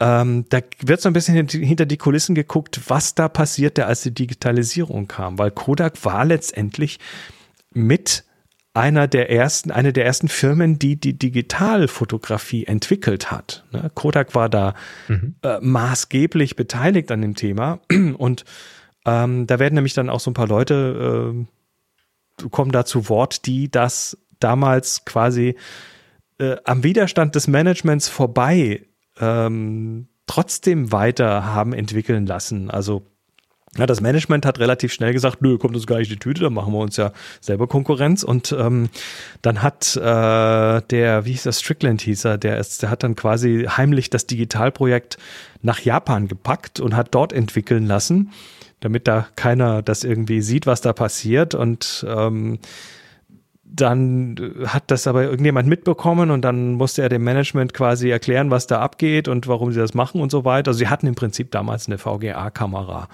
äh, entwickelt, die zumindest schon mal gezeigt hat, wo es hingehen könnte. Und ähm, das Management hat halt relativ rigoros das abgewürgt. Sagt, das geht nicht. Da also nach, nachdem sie abgeklärt haben, was das für Verkäufe generieren könnte, die konnten nicht anders. Die hatten einen Markt und die konnten sich selber nicht den, den Saft abdrehen im Prinzip. Und dieser Strickland ist dann zu Apple gegangen und hat die QuickTake 100 mhm. äh, mitentwickelt. Also die, die damals von Apple eben erste VGA-Kamera. Ja, wenn du in so einer technischen Entwicklung dran bist, dann hörst du auch nicht auf, nur weil deine Geschäftsführung dir sagt, hör auf damit, sondern du hast ja, du willst ja machen, du willst ja die Zukunft gestalten. Genau, dann hat, dann hat Kodak noch so ein bisschen, da geht es dann auch so über die Kodak äh, Fotodisk, die haben ja damals dann versucht, die analoge und digitale Welt miteinander zu verheiraten, indem sie dir dann quasi deine äh, deine Bilder äh, gescannt haben auf ein proprietäres äh, CD-ROM Format, wo du dann wieder mit bestimmter Software und solchen speziellen mhm. Geräten das absp abspielen konntest auf deinem Fernseher und so. Das war überhaupt nicht das hat das überhaupt nicht getragen. Mhm. Das war ein das war ein Griff ins Klo und äh, Kodak hat dann versucht, das noch irgendwie in China hinzubekommen, weil so nach dem Motto, der Markt entwickelt sich erst, wir haben ja noch ein bisschen Zeit dort, das geht ja da alles langsamer. Nur was haben die Chinesen gemacht? Die haben also diese Entwicklung quasi komplett übersprungen und sind gleich in die Digitalfotografie eingestiegen. Ja, also es ist eine klasse Doku irgendwie, so, wenn du mal so gucken willst, wie, wie sich der Laden quasi selbst zerlegt hat, ähm, dann kann man das da sehen. Ja, ist ganz spannend. Also, also das sind so Beispielgeschichten, ähm, die man sonst auch gerne auf irgendwelchen ähm, Geschäftsvorträgen oder sowas hört. Wenn dann halt davor gewarnt wird, ähm, zu sagen, nur weil wir jetzt, also wir sind Marktführer ähm, und die anderen sollen mal erstmal gucken, dass sie uns erreichen. Also Stillstand ist halt Rückschritt, ne? Und du musst irgendwann ja, ja, und, und was. Ja, Guy, Guy Kawasaki hat das mal gesagt, also Jumping the Waves, also du musst irgendwann auf die nächste Welle schwingen. Ja, also dann. Wenn du das nicht machst, bist hat du weg. gesagt in dem Kontext, äh, du musst immer paranoid bleiben. Ja. Ne? Irgendeiner kommt und nimmt dir sonst dein Business weg. Hm. Tja. So. Ähm, und jetzt habe ich noch was für die Nerds. Und das fand ich klasse. Das äh, kürzlich runtergekommen. Und zwar. Das wäre jetzt ja eigentlich mein Thema, aber ich bin nicht drüber gestolpert. Die, die Frage, wie funktioniert denn eigentlich ein Objektiv? Also ja. ähm, auch das ein Video und das erklärt so ein bisschen, wie eine Linse ein Bild erzeugt. Ja. Und wir kennen, wir Jetzt sollte kennen man meinen, ist doch schon tausendmal erklärt worden. Richtig, wir kennen das ja aus dem Physikunterricht, ne? Bild, äh, wer- da, da werden immer so Bild, so Lichtstrahlen gezeigt, Genau. die dann irgendwo ge In gerader Linie wird dann geknickt werden, gebrochen. ne? Wird dann, Bild wird dann ändert also dann die Richtung und so weiter. Steht auf dem Kopf und seitenverkehrt dann auf dem Film. Also die traditionelle Erklärung, die halt auf Lichtstrahlen basiert, äh, hat halt Grenzen. Zum Beispiel dieses, warum knickt sich das denn wirklich, wenn das zwischen Luft und Glas ähm, Brechungsindex. Was passiert denn? Mhm. Was passiert? Ja, Brechungsindex, aber wieso? Wieso? Erklär mal, warum der Ja, das, das ist jetzt- da knickt. Das ist genauso wie der Apfel fällt runter wegen der Schwerkraft, weil große Körper kleine anziehen. Ja, aber warum? Und wenn du dir mal vor Augen führst, dass die ganze Raumzeit gebogen ist, ja, eine Delle hat Richtig. und das einfach nur runterrollt, das fällt gar nicht, das rollt nur der Raumzeit entlang. Das ist faszinierend. Bei den Linsen ist wahrscheinlich ein ähnlicher Effekt, äh, nur jetzt Also nicht mit Raumzeit, sondern wahrscheinlich Ja, doch, jetzt im Prinzip elektromagnetisch und so. Im Prinzip schon. Also der Mensch, der das macht, der äh, YouTube-Kanal als Huygens Optics, der ist, äh, der ist, der, der weiß was von was er redet. Mhm. Und es ist halt, äh, Licht ist halt eigentlich auch eine, eine Welle, ne? Ja. Also eine Welle, aber es ist eben Je nach Betrachtung, Strahl Je nach Welle, Betrachtung ne? ist es also Licht, Licht ist, verhält sich halt in vielen Aspekten wie eine Welle und ähm, diese Wellenperspektive, wenn man das Licht mal als Welle sieht, dann äh, versteht man möglicherweise etwas besser, warum Licht sich so verhält, wie es sich verhält. Ähm, und äh, also das, das äh, geht dann, geht dann so ein bisschen über Wellenfronten und wie die sich bewegen und wie die eben ähm, also es, es geht es so weit, das erklären zu wollen. Dazu müsst ihr euch das Video angucken, aber man, man kommt am Ende schon relativ, also es werden viele Phänomene nicht nur gezeigt, sondern auch nachgemessen. Also du siehst dann auch tatsächlich Messapparatur. Guck mal hier, hier sind die, hier ist der Grund, warum das Bild bei einer kleineren Blendenöffnung weniger scharf ist zum Beispiel und so weiter. Ah, Okay, die Welle, ne, mit den ähm, Äh, Interferenzen, weil die, die, am Rand entstehen und so. weil die Interferenzen vom Rand herkommen und so weiter. Das, wie gesagt, geht jetzt zu weit. Im Video Mhm. Ja, wird ja, das ja. alles sehr, sehr gut erklärt. Wer ein bisschen mit, wer ein bisschen was mit Physik am Hut hat, äh, wird das an dieser Stelle verstehen. Und er geht halt am Schluss, ne, also der Titel, ähm, das ist glaube ich nicht der Titel, aber äh, am Schluss geht er dann so ein bisschen auch noch auf, auf andere Geometrien ein, die dann, also hier klassisches Doppelschlitzexperiment und so weiter, Mhm. aber der geht dann eben auch ähm, mal her und sagt, okay, und jetzt nehmen wir einfach mal eine ringförmige Maske. Wie, äh, wieso fokussiert ein ringförmiges Loch in einem Karton? Äh, wieso fokussiert das auf den Punkt? Also warum funktioniert das als Linse quasi? Und geht dann äh, weiter in Richtung äh, Zonenplatte und solche Geschichten. Ich muss mal schauen, ob ich das hier Also wäre dann Genau. quasi Stichwort Lochkamera. Worum geht das überhaupt? Also Fresnel-Zonenplatte zum Beispiel, die auch flach ist und im Prinzip nur eine, eine, ein, ein, konzentrische Ringe sind, die dann aber plötzlich verdammt gut abbilden können. Ich habe eine Zonenplatte hier, ich kann äh, Bilder damit machen und ich habe bisher nicht verstanden, warum das so ist, aber es sind halt äh, Welleneffekte, die da passieren. Und wenn man sich das mal so anschaut und erklärt das, er erklärt das richtig gut und wie gesagt, misst dann eben auch nach und, äh, und so weiter und nimmt dann aus dem, aus dieser Zonenplatte mal wieder irgendwie den Randbereich raus und den Mittelbereich raus und sieht dann, was da passiert und plötzlich verstehst du das Ganze mit der, mit der Wellengeschichte irgendwie viel, viel besser. Also Fotografie ist, ist eigentlich zu einfach erklärt in den Lehrbüchern heute. Also das, das hätte mir im Physikunterricht, wenn das so gut erklärt worden wäre, äh, hätte mir das doch manche Fragen erspart. Tja. Ja. Wenn ihr euch bitte noch ein Stückchen weiter von mir entfernt, äh, genauso, ich muss das Diffraktionsmuster vom Hintergrund mit euch in Übereinschwingung bringen, damit äh, Übereinschwingung, das ist auch nicht Übereinschwingung. schlecht. Ja, Das ist, Licht ist eine ist Übereinschwingung. eine Übereinschwingung. Ja. Schon, doch, finde Ja. ich gut. Finde ich gut. Man sollte schon gegenseitig übereinschwingen, bevor man Fotos. Hier, ne, so. Testpattern und dann werden da so mehr Ringe, äh, mehr Schlitze in der Ring, in Ringmaske hinzugefügt und dann siehst du, wie das Bild schärfer. Also es ist, es ist jetzt schwierig. Und ja, und letztendlich Ah. kommt er dann eben auf äh, eine Fourier, äh, Fourier-Transformation zurück, nach der das im Prinzip funktioniert. Also es ist klasse. Wer so ein bisschen Physikinteresse hat und sich so ein bisschen mit dem Thema Teilchenwellen-Dualität äh, beschäftigt, der wird da echt fündig. Ich habe mir das angeguckt und ich habe auch wirklich nicht alles verstanden, was der erzählt hat. Und im zweiten Teil wird dann wahrscheinlich philosophiert, ob das, was dort abgebildet ist, überhaupt real ist oder ob es nicht sowieso alles nur eine zweidimensionale Projektion ist. Äh, ja, ich meine, leben wir, wir nicht alle wir nur ein großes Hologramm? Wir sind in einer Simulation. Ich glaube, so viel ist eh klar. Ja. Nicht wahr? Anders, lass uns mal, lass uns mal gucken, so ob, es, ja ob es Fragen gibt. Herrlich, herrlich. Oh, warte mal, ich habe hier zu viele Fenster zugemacht. Ich muss mal hier gerade eins wieder aufmachen. No, nicht das Aufnahmefenster zumachen. Nein, nee, das, ah, das kann ich gar nicht zumachen. Also ich könnte, aber warum sollte ich? Es gibt zwei Fragen, und zwar einmal von Tobias, der gefragt hatte im Slack, da ich im Nebengewerbe filme, habe ich fünf, in Anführungszeichen, große Stative, Manfrotto 055 Pro, mit mhm. Kopf hier rumliegen, also halt Filmstative. Ähm, hat jemand eine gute Idee, wie ich diese platzsparend und zugänglich lagern kann? Für Lichtstative habe ich eine Lösung.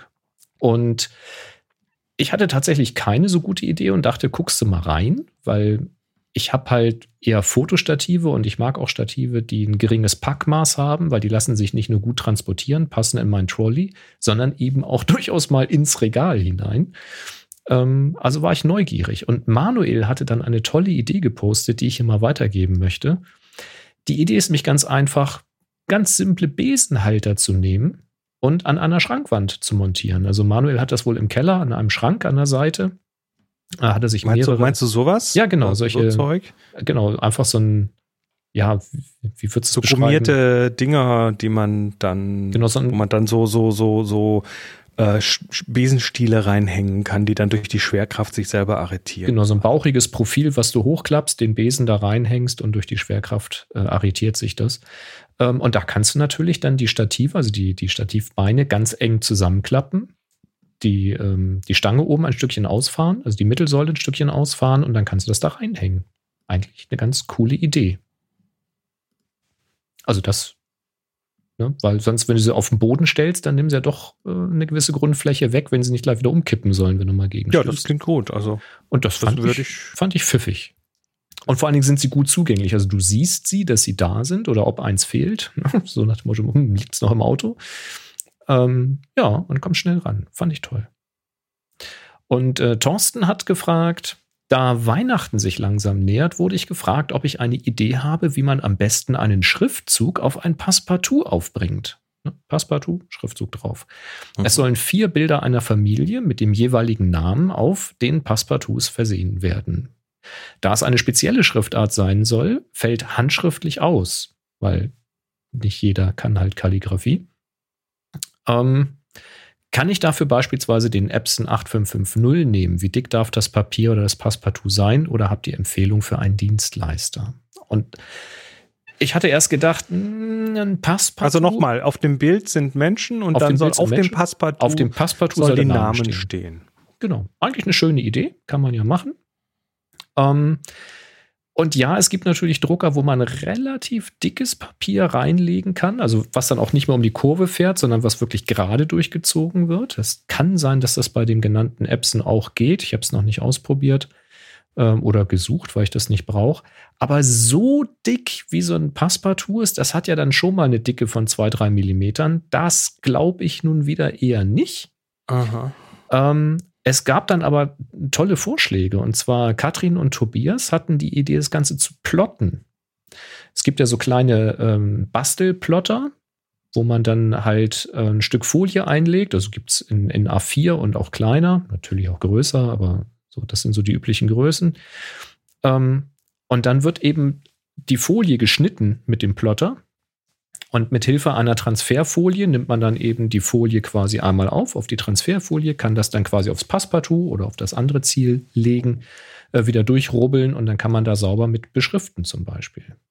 Das fand ich eine sehr, sehr tolle Idee, ähm, weil es gibt halt auch sehr viele sehr, sehr schöne Folien. Also da kann man dann eben auch noch damit spielen, ob das spiegeln soll, matt sein soll, Glitterlook haben soll. Alles ist möglich. Es gibt Glitterfolie. Ja. Mhm, gibt auch, also gibt alles. Ähm, kann wahrscheinlich auch, Flockfolie gibt es wahrscheinlich auch, das sind so Flock-Optik hast. Und äh, Thomas hatte eine andere Idee noch. Er hat ein Foto gezeigt, wie er das gelöst hat. Und zwar hat er ein Passepartout gehabt, wo vier Bildausschnitte sind, also vier Ausschnitte in einem Passepartout für vier Bilder. Und unten drunter ist noch ein Ausschnitt, so ein dreidimensionaler Cut im Passepartout, wo dann wiederum Text dahinter liegt. Also da kannst du ja quasi aufs Fotopapier dann draufdrucken und das liegt dann eben im Passepartout ausgeschnitten. Das ist ja nicht auf dem Passepartout gedruckt, sondern eben als Bild. Ähm, ja, fand ich aber auch eine schöne Idee. Aber Plotten ist wahrscheinlich genau das, äh, was du suchst, Thorsten. Das dürfte am schönsten und am saubersten aussehen. Die Plotter kosten tatsächlich nicht viel Geld, wenn du das selber machen willst. Ähm, oder ansonsten mal rumfragen, vielleicht äh, kennst du jemanden, der tatsächlich einen hat. Ich war erstaunt, wie viele Leute äh, solche kleinen Plotter zu Hause haben. Ja, cool. Dann haben wir noch Feedback über happyshooting.de slash hi. Kommen wir hier dann doch immer wieder hoch. Das war hier die Tafel, wollte ich reinholen. Kommen natürlich hier immer wieder ganz tolle Sachen rein und auch da haben wir wieder das eine oder andere bekommen. Unter anderem hat sich hier äh, Hendrik gemeldet und schreibt Hallo in der Mediathek des Kika bin ich auf den Fotografie-Check mit Checker Julian gestoßen. Kinderkanal ARD ZDF. Ähm, vielleicht möchtet ihr das mal der Community bzw. deren Kindern empfehlen und vielleicht sogar selbst ein bisschen kommentieren. Es geht um Perspektiven, Digitalfotografie, analoge Fotografie inklusive Entwicklung. Eine Kamera Obscura mit nicht mal 25 Minuten, ziemlich kurz, aber für Kinder und Fotografieanfänger sicherlich interessant. Ähm, ja, also was haben wir? Wir haben hier diesen äh, äh Kika, äh, Checker-Reportagen, da gibt's dann irgendwie so was, eine über Helikopter, eine über Gesang, über Seilbahnen und was weiß ich alles, über alle möglichen Themen, mhm. aber eben auch den Fotografie-Check und ähm, da steht hier, Julian knipst alles, was ihm vor die Linse kommt. Mit dem Handy geht das leicht, doch fotografieren ist ein echtes Handwerk. Julian probiert das mit einer alten Kamera. Die hat keinen Bildschirm und speichert Fotos auf dem Film einer lichtempfindlichen Folie. Julian trifft Fotografin Laura. Sie zeigt Julian einfache Tricks für gute Fotos mit der Digitalkamera. Julian trifft auch den Fotografen Peter, ein Experte für alte Fotografietechnik. Ähm, ja, geil. Ich habe da so ein Find bisschen reingeguckt. Es ist cool gemacht. Mhm. Es ist, ähm, also wenn ihr Kids habt, dann könnte ich mir vorstellen, dass die da vielleicht, dass man da vielleicht so ein paar äh, bisschen Nachwuchs züchten könnte mit so einem. Womöglich. Zumindest mal neugierig machen. Mhm. Richtig. Also äh, was das mit Sicherheit schafft, ist erstmal den Kids irgendwie klarzumachen, dass das mit der Fotografie nicht einfach nur da ist, sondern dass das halt noch mehr Tiefe hat, dass da noch mehr ist. Nicht nur das Handy, was du in der Tasche hast, sondern dass du eben, äh, ja, dass da eben noch mehr dahinter steckt und dass, mhm. dass, man, dass man das auch richtig professionell machen kann. Das ist cool. Also äh, schöner Tipp, packen wir auf jeden Fall auch in die Shownotes. Dankeschön. Sehr gerne. Das ist gut. Also solltet ihr Kinder haben, dann ist das vielleicht für euch interessant oder für eure Kids. Ähm, zweites, da hat äh, der Horst gefragt. Horst Seehofer steht bei Name drin. Ich glaube nicht, dass er Horst heißt, aber okay. Ähm, ähm, Wer weiß, schreibt er auch Happy Shooting. Hallo Horst glaube ich jetzt nicht. Moin, wie sammelt ihr Ideen für Fotos? Moin, ne? Wer schon mit Moin anfängt, das, ähm, mhm. das hat es schon verraten. Moin, wir sammelt ihr Ideen für Fotoshootings? Also fragt nach Tools. OneNote, Notizblock, Pinterest. Habt ihr ein Tool, um Fotoshootings zu planen oder zeichnet jemand von euch vorher wie für Filme ein Storyboard? Danke für Tipps. Mhm. Äh, Schöne Frage. Ist, die Frage ist jetzt ist nicht so simpel zu beantworten, weil natürlich ich, also ich würde mal sagen, das, das hängt ganz gewaltig von deiner Erfahrung ab und was du. Ja. Also, also wenn, wenn ich mir äh, Foto, wenn, wenn ich mir für ein Fotoshooting irgendwie Ideen äh, zurechtlege, dann sind das in der Regel halt ein paar Stichwörter und der Rest wird vor Ort dann ja weitgehend improvisiert, aber natürlich mit ein bisschen Planung, wenn du dann Gear, Gear mitnehmen musst und so ja, weiter. Du hast ja schon Bilder im Kopf aus der Historie aber und Erfahrung heraus. Das meine ich, das kommt aus der mhm. Erfahrung, weil ich habe natürlich Bilder im Kopf, ich habe Ideen, ich, ich äh, denke mir was aus. Wenn du das nicht hast, dann wird es, glaube ich, ein bisschen schwieriger, oder? Mhm. Also ich, ich habe ja auch mal irgendwann angefangen. So. Haben wir alle. Ne? Und als ich zum Beispiel die ersten Bandfotos gemacht habe, da habe ich auch gedacht, okay, ich habe da jetzt schon Bock drauf, aber schon ein bisschen Lampenfieber. Was habe ich gemacht? Ich habe natürlich nach Bandfotos gesucht und ich habe zum Beispiel tatsächlich Pinterest am Anfang genutzt und habe mir so Moodboards zusammengestellt, mhm. ähm, wo ich dann halt gesagt habe, okay, ähm, ich habe mir die Musik von der Band vorher angehört, so was machen die, ähm, wie ist deren Webauftritt und dann habe ich halt ein bisschen rumgesucht, okay, wie, was könnte ich mir vorstellen? Und dann suchst du halt nach bestimmten Stichworten, suchst du halt Fotos, Gruppenfotos, ne, Bandfotos, Musiker, so das ganze Spektrum halt. Und dann habe ich halt gesagt, okay, da gefällt mir das Licht, da gefallen, gefallen mir die Posen, da gefällt mir der Hintergrund, die Zusammenstellung. Und dann habe ich mir so ein Moodboard gemacht, habe mir das ein bisschen vorsortiert und aussortiert, dass ich so Ideen hatte, in welche Richtung könnte ich mir vorstellen, gehen zu wollen. Ähm, und natürlich dann auch, um ein bisschen zu überlegen, wo könnte ich das vielleicht machen? Also, was wäre ein geeigneter Hintergrund? Also, brauche ich jetzt eine Ruine? Brauche ich eine Backsteinmauer? Ähm, möchte ich das Studio nutzen oder solche Geschichten? Ähm, später ist das, Chris, genau wie du gesagt hast, dann, hast man, dann hat man natürlich schon viele Bilder gesehen, man hat schon einige Fotos gemacht und dann hat, dann macht man das auch. Also ich mache das dann auch, aber dann nicht mehr in Pinterest, sondern eigentlich mehr im Kopf oder eben tatsächlich äh, einfach in der Notiz-App mit zwei, drei Stichworten, damit ich nicht vergesse, was und ich vorhabe. Du hast natürlich trotzdem, also das Moodboard ist ein sehr, sehr guter äh, ein sehr, sehr gutes Stichwort, weil, also ein Moodboard ist erstmal einfach nur eine Sammlung von eine Sammlung von Bildern. Eine Sammlung von Bildern, von Farben, von Themen und so weiter. Genau. Ähm, auch zum Beispiel, das, genau wie du sagst, also nicht und, überall waren Bands oder Leute drauf, sondern manchmal ging es einfach nur um eine Landschaft oder einen Hintergrund. Und der, der Sinn und Zweck von so einem Moodboard ist, ähm, mit dem Kunden zu kommunizieren. Ne? Du willst ja dem, also selber eine Idee zu entwickeln natürlich, aber du willst ja vielleicht auch ähm, dem Kunden irgendwie eine Idee kommunizieren. Und mhm. ähm, da das Bild ja noch nicht fertig ist in dem Moment, sondern das wird ja noch gemacht, mhm. musst du halt irgendwelche Versatzstücke finden, die Teile, äh, Aspekte dieses Bildes dann kommunizieren können. Und das ist eben, genau. ja, hier ist das Licht toll, hier finde ich den Hintergrund klasse, können wir sowas finden und, und, und. Genau, ähm, das, das ist auch meine allererste Frage immer bei Kunden, wenn die ein konkretes Projekt haben, dann frage ich die Kunden immer, Hast du irgendwo Bilder, die, wo du sagst, oh ja, da, da, so ähnlich will ich das? Mhm. Also einfach. Was ist die äh, Vorstellung vom Kunden? Weil, weil verbal funktioniert das nicht, wenn du da Menschen hast, die sonst das nicht gewöhnt sind, Bildideen verbal zu kommunizieren. Die benutzen dann einfach Begriffe, die sie halt da äh, dranhängen, die mhm. aber nicht die gleichen sind, die du benutzen würdest.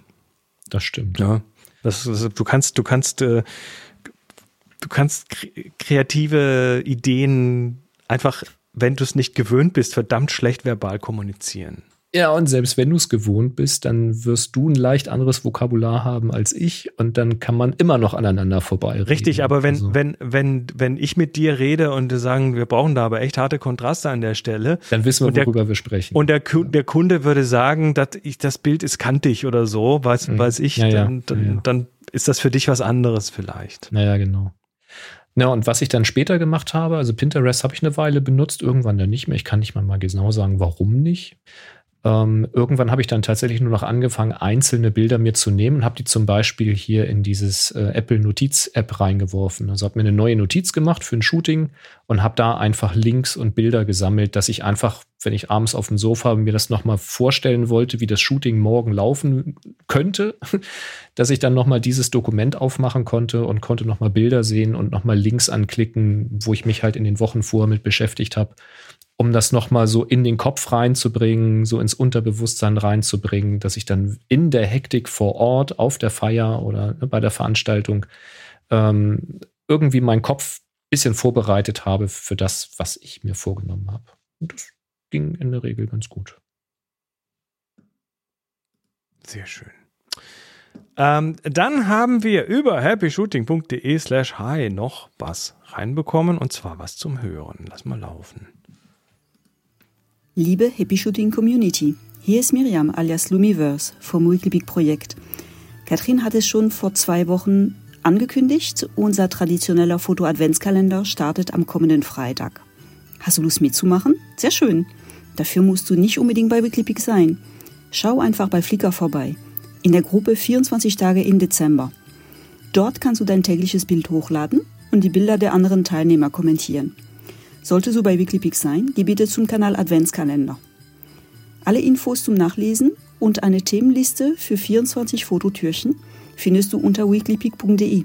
Wir freuen uns auf dich.